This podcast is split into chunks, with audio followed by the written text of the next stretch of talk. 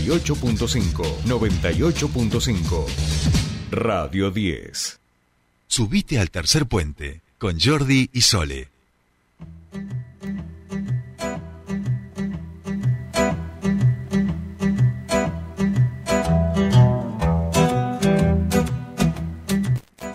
Bien, seguimos, comienza nuestra segunda hora de tercer puente en este día martes 7 de junio, Día del Periodista, y por supuesto que también nos vamos a dar un ratito para charlar sobre este día con un gran, gran profesional. Tenemos muchísimos colegas este, que llevan adelante la profesión de manera excelente en nuestra provincia, tenemos también compañeros que escriben, que escriben muy bien, y además tenemos la suerte de tener a quienes reflexionan sobre nuestra práctica. Es el caso del periodista y escritor Roberto Samar, que ha escrito El medio es la violencia, uno, ahora hace poquitos días ha salido el 2, que siempre sus artículos en página 12 y en los eh, medios locales son muy, muy importantes para reflexionar sobre nuestra práctica y por eso queríamos charlar un ratito con él. Roberto Samar, ¿cómo estamos? Muy buenos días, te saludan Sol y Jordi, bienvenido a Tercer Puente.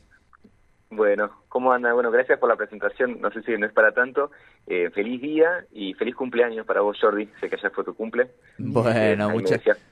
La pasaste muy bien, por suerte. La pasamos bien, la pasamos bien. Erramos un penal, eh, lo voy a confesar aquí en público porque si no me van a, me van a bulinear, digamos, este, entonces hay veces que es mejor, viste, hacerse cargo. No, pero la pasamos, la pasamos muy lindo.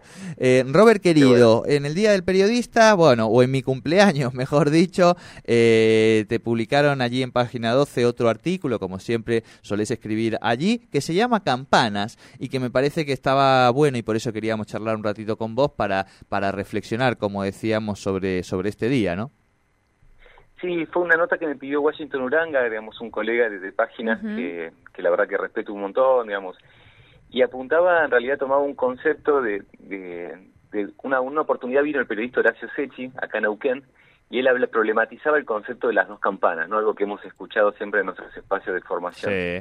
Y él decía, hay una campana, digamos, que, que sale todo el tiempo, una campana que, que está presente todo el tiempo, que, que visibiliza todo el tiempo sus puntos de vista, y hay otras campanas que son prácticamente invisibles. Entonces, entonces es interesante la mirada porque dice, bueno, en vez de pensar en esta lógica que siempre hemos escuchado de las dos campanas, es justamente poder problematizar de que no todas las voces tienen la misma capacidad de mostrar su punto de vista, ¿no? Hay, mientras los sectores de clases privilegiadas pueden permanentemente mostrar sus miradas en los medios, mostrar determinada forma de pensar los problemas, hay otros sectores que son invisibilizados y cuando aparecen, hacen visibles muchas veces son terminan siendo estigmatizados en los medios. Es decir, cómo los medios muchas veces terminan reproduciendo las mismas jerarquías, inequidades eh, que siguen circulando en la sociedad, ¿no? Claro, Robert, te lo, te, lo llevamos a, un caso concreto. Recién hablábamos con Gladys Abayay, referente de Barrios de Pie, eh, que están, han presentado un proyecto en la legislatura para declarar la emergencia por gas aquí en la provincia.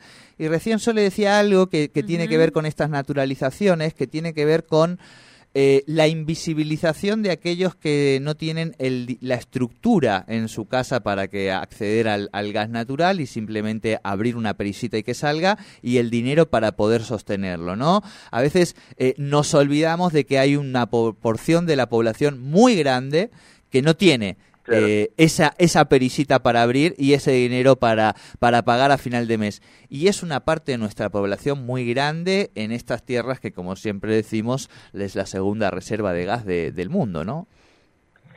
Sí, tal cual. De hecho, claramente hay temas que son problemas estructurales de nuestra sociedad que son tienden a ser invisibilizados.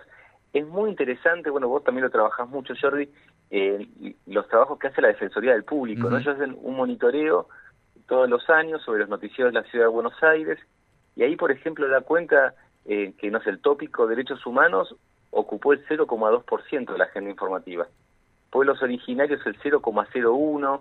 Entonces, digo, cómo hay determinados tópicos que tienden, digamos, a, no formar parte de nuestra agenda, mientras después se va construyendo un montón de, relatos que, que, terminan como atravesados incluso de la lógica de las plataformas digitales, ¿no? Navegando en en situaciones aisladas, descontextualizadas, que apelan a lo emotivo, ¿no? Entonces, no sé, quizás eh, alguna, o a discursos de odio, ¿no? algún discurso estigmatizante, bueno, termina termina siendo una anécdota, termina siendo noticia y no y perdemos de vista esto que ustedes plantean, que son justamente todas esas quizás problemas estructurales que, que, que, afectan a cientos de miles de personas, ¿no? Digamos, y eso no lo vemos, nos vamos quedando con ese discurso más superficial que me parece que nos va llevando a ver justamente eh, las cosas fuera de contexto, ¿no? Claro, claro. Robert, ¿crees que hoy en día, eh, en este mundo de redes digitales, este, bueno, tan cambiante, de posverdad y demás, una de nuestras funciones, vamos a decir, de los periodistas o comunicadores, que, que, yo siempre me he sentido más a gusto con esa etiqueta, pero que me parece que hoy también da un poco más de cuenta del multitask que nos toca eh, llevar un poco eh, adelante. Eh, ¿Crees que, que, en ese sentido este, hay una parte de nuestra función que tiene que ver hoy con la, con la alfabetización, digamos, este, en comunicación, con, con generar herramientas críticas para poder discernir lo que es una noticia falsa de lo que no, para poder tener un análisis crítico en torno a todo eso que, que leemos, que es muchísimo durante todos los días, ¿no? En esta idea de infodemia que, que también algunos autores y filósofos como Bill Hulkan eh, proponen para, para este tiempo. Sí, tal cual, tal cual. Es fundamental desarrollar unas miradas críticas eh, y también, bueno, salir un poco de nuestros espacios de confort también, ¿no? Digamos, esto de, también que un poco plantean algunos autores, ¿no? Esto de eh, cómo las plataformas digitales va haciendo que nos vayamos cerrando nuestras burbujas, ¿no? Y terminemos a ver, terminemos viendo los contenidos que tienen que ver con nuestros puntos de vista y, y, y esto de apelación a lo emotivo hay una funcionalidad, si se quiere, entre esos discursos de odio, a veces la grieta, y la forma que tenemos en esas redes de comunicarnos, ¿no? Y en ese marco me parece que el rol de los comunicadores, comunicadoras, periodistas, digo, si podemos eh, intentar frenar la pelota, ponerle a esos discursos que van circulando, ponerle contexto, ver esas raíces de esas inequidades, como señalaban ustedes, me parece que ese es el rol clave que tenemos que jugar, ¿no? Digamos, más allá en una en una profesión que no es tan de más decir, ¿no? que está, digamos, muchas veces muy precarizada laboralmente, lo cual también y agrega complejidad, ¿no? A todo, a toda esa problemática. Tal cual, tal cual. tiene que ser nuestro no, pensaba, pensaba que eh, eso los va poniendo en, en, en, un papel, en un rol a, los periodistas y las periodistas, eh, esta mm, invasión de tareas, esta eh, inmediatez con la que con la que se tiene que jugar, que pone en algunos puntos y a mí me, o sea, eso es lo, que mayor temor me da, en riesgo la profesión, ¿no? Esto de terminar no, no chequeando, terminar cometiendo, eh, no sé, digo, discursos de, de, odio por desconocimiento, por porque no hay, es, todo sale ya, más todas las tareas que se van eh, incluyendo en la tarea de un solo redactor, que no eso ya no es redactor, es 20.000 cosas más dentro de, de, un diario, eh, y va poniendo en riesgo eh, aquello por lo cual deberíamos, o sea, eh, eh, o como regla básica que tiene que ver con chequear, con em, llegar hasta el fondo de, de, esa, de esa verdad, ¿no? Sí, sí, sí. Y me parece que, por un lado, eso, ¿no? La precarización laboral. en, una, oportunidad, hace unos años, Guillermo Berto me compartía un artículo donde él planteaba justamente cómo las noticias policiales muchas veces son funcionales, ¿no? a esa precarización, porque son noticias que a veces estigmatizan, pero tienen grandes visualizaciones y se pueden resolver a veces con un solo llamado, ¿no? Entonces, como, digamos, cierta noticia, por ejemplo, policial, que quizás termina estigmatizando algún colectivo, algún grupo históricamente vulnerado, o, o levantando quizás alguna nota robada de, las redes, ¿no? Termina teniendo grandes visualizaciones y se puede resolver con mucha facilidad. En cambio, un análisis más profundo, como vos planteabas, con diversidad de fuentes, con análisis, y requiere más tiempo, ¿no? Entonces, requiere más tiempo y lamentablemente en la forma que tenemos de, comunicarnos quizás incluso tenga menos impacto y menos rebote, ¿no?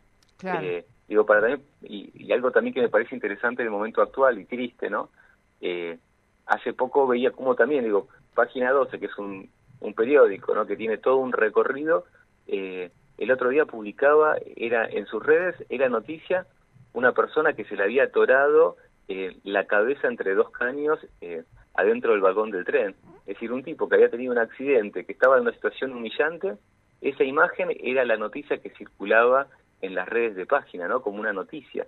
Es decir, como también, lamentablemente, esa forma, esto que planteaba eh, eh, Jordi, también ¿no? esta lógica que tenemos actual de comunicarnos, cómo termina incidiendo en, esas construcciones noticiosas que, que la verdad que nos corren el foco de los problemas estructurales y muchas veces lo que termina haciendo es reforzando o los discursos de odio o la humillación o la estigmatización, ¿no? Tal cual, tal cual. A, esto que ustedes dicen y que bueno, ya hay algunas voces que se van sumando de los de los oyentes que están siguiendo atentas esta esta charla, tenemos después otras contratensiones, vamos a decir, y es eh, la amplificación de los discursos, ¿no? En la medida en la que uno está tiene un discurso eh, o tiene una práctica precarizada eh, y tiene un discurso que no eh, de alguna manera no, no da cuenta de, solo del contenido, sino también de, de, algo que sea distinto, digamos, ¿no? En, en, en, un punto, eh, en términos de lo masivo, también pierde fuerza transformadora, digo, ¿no? E, esta cuestión de, lo masivo y lo mínimo, eh, de la mayor pureza y el mayor tipo de contenido, más accesibilidad, más elevación. Bueno, ahí también se nos mete una, un desafío, Robert, pensando, por ejemplo, en las redes digitales, que el peso más grande y más importante hoy lo tienen prácticas discursivas que están muy cercanas al odio o, o al resentimiento permanente, ¿no? Claro, no, bueno, es un poco también tal cual, en ese escenario cómo hacemos, ¿no? Para construir otras miradas, ¿no? Eh, a veces quizás, eh, sí, es, es todo un desafío. Y es lo, y es lo que vos planteás, ¿no? Porque esto también de, de como lo que tiene más impacto, muchas veces lo que apela a lo emotivo, ¿no? Eh, este autor que vos citabas, ¿no? Eh, ¿no? Que plantea también eso, ¿no? Como a veces una noticia falsa, una noticia falsa quizás tiene, por esa apelación al emotivo, tiene más capacidad eh, de, reproducirse, claro. quizás que Más otro tipo de enfoque. O sea, tal cual.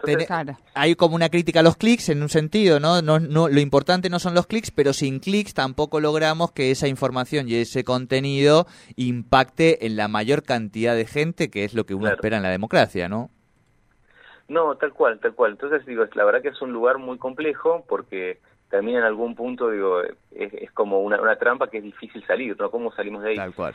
Yo creo que, eh, no sé, eh, hay distintas miradas, ¿no? Digamos, en otro artículo yo problematizaba esto del concepto de redes sociales, ¿no? Como muchas veces nos plantean esta cuestión, esta lógica de las redes como supuestas redes sociales y en realidad son empresas digitales que, que manejan, digamos, que responden a determinados intereses a veces económicos, ideológicos, donde han censurado cuentas porque no responden a determinada mirada, con un algoritmo que termina fortaleciendo eh, determinados tipos de relato, ¿no? Entonces, también problematizar eso y quizás, bueno, un camino me parece, como vos decías, es tener una mirada por lo menos crítica de eso y también empezar a, quizás a reconstruir también otro tipo de vínculos en nuestra sociedad, ¿no? Poder frenar la pelota y empezar a construir quizás otro tipo de redes. Tal cual, tal cual, Robert. Bueno, muchos mensajes los que nos van dejando los oyentes sobre, sobre esta charla que un poco trasciende el, Día del Periodista y nos sirve para pensarnos en, en, nuestros discursos y en esta sociedad. Te agradecemos mucho la charla y bueno, gran, gran abrazo para ti en este día. Bueno, fuerte abrazo, cuídense mucho. Bueno, igualmente, hablábamos con Roberto Samar, el periodista, en relación a, bueno, reflexionar un poco sobre la tarea del periodista en este día, el Día del Periodista. Valga la redundancia.